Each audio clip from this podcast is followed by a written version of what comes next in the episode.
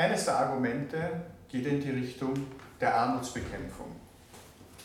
Und auch bei der Armut ist es spannend, sich das Ganze ein bisschen aus einem anderen Blickwinkel anzuschauen. Eines der ältesten Zeugnisse dafür, dass es so etwas wie Armut gibt, ist fünftes Buch Mose, 1511. Es werden alle Zeit Arme sein im Lande. Das war für die damalige Zeit nichts Ungewöhnliches, weil das war eine Kultur der agrarischen Subsistenzgesellschaft. Das heißt, jeder hat für sein eigenes Fortkommen ähm, sorgen müssen. Mehr als 80 Prozent der Menschen damals haben von Eigenproduktion gelebt.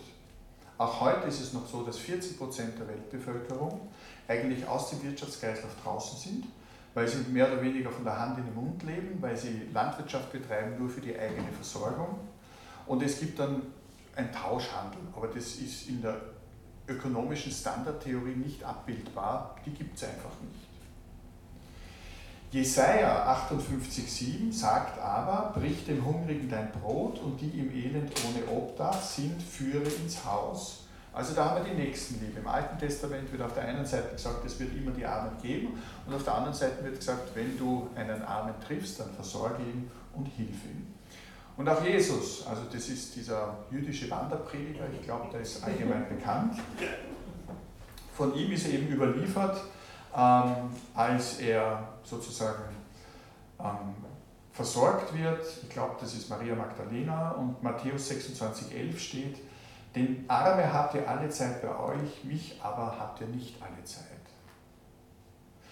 Anders klingt es aber dann nach dem Tod dieses jüdischen Wanderpredigers in der paulinischen Interpretation. Zweiter Brief an die Thessalonicher 3.10 Wer nicht arbeiten will, der soll auch nicht essen. Das ist ganz eine andere Sprache.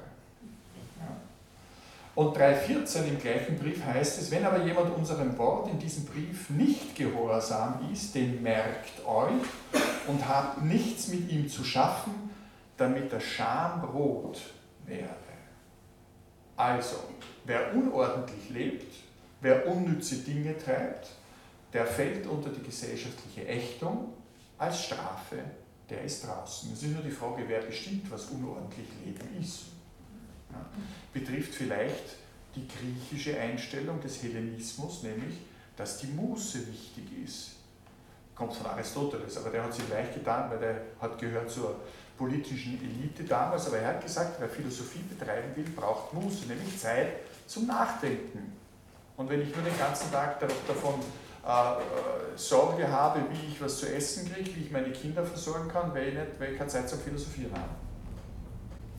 Und jetzt ist meine Frage, wenn wir dieses paulinische Denken ein bisschen in die Zukunft hinein projizieren, nämlich dann landen wir im 16., 18. Jahrhundert.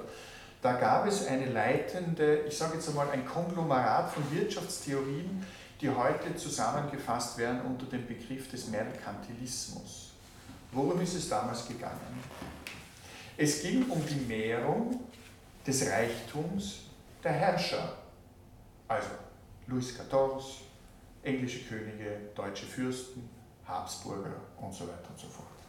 Also die Stoßrichtung war, wir brauchen eine positive Handelsbilanz. Diese positive Handelsbilanz erreichen wir durch Exporte. Wie können wir viel exportieren, wenn wir niedrige Preise haben? Wann haben wir niedrige Preise? Wenn wir niedrige Löhne zahlen. Wann haben wir niedrige Löhne? Wenn wir eine arme Bevölkerung haben, bei einem großen Bevölkerungswachstum. Und die, die nicht arbeiten wollen, die zwingen wir einfach dazu. Das sind so im Großen und Ganzen die theoretischen Ansätze im Merkantilismus. Und ich möchte jetzt ein paar Zitate bringen von damaligen äh, Angehörigen der Elite der Arzt Philipp Hackett, 1661 bis 1737, hat uns das Zitat hinterlassen, die Armen sind wie die Schatten in einem Gemälde, sie liefern den notwendigen Kontrast. Das ist doch schön zynisch, oder? Arthur Young, ein Agrarwissenschaftler, 1741 bis 1820, hat gesagt, nur ein Idiot versteht nicht, dass die unteren Klassen arm gehalten werden müssen, weil sie sich andernfalls nie anstrengen werden.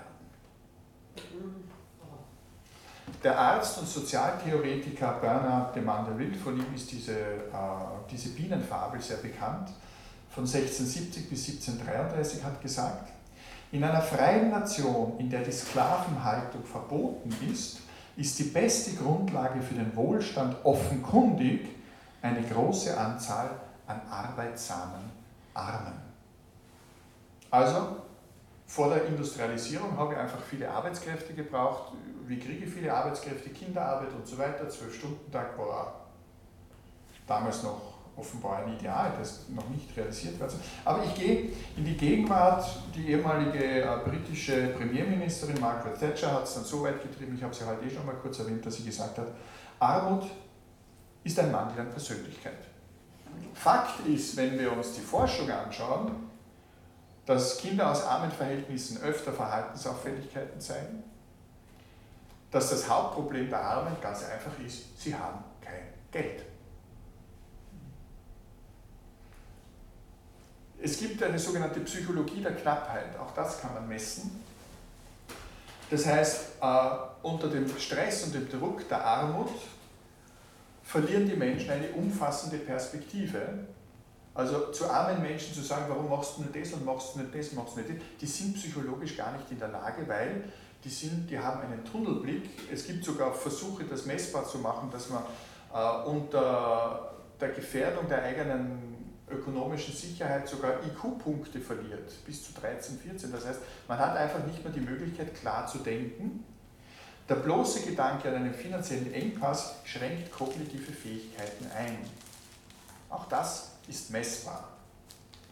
Und ich bringe noch ein Beispiel des englischen äh, Autors George Orwell, wir kennen sein Buch 1984, der in Paris eine Zeit in bitterer Armut verbracht hat.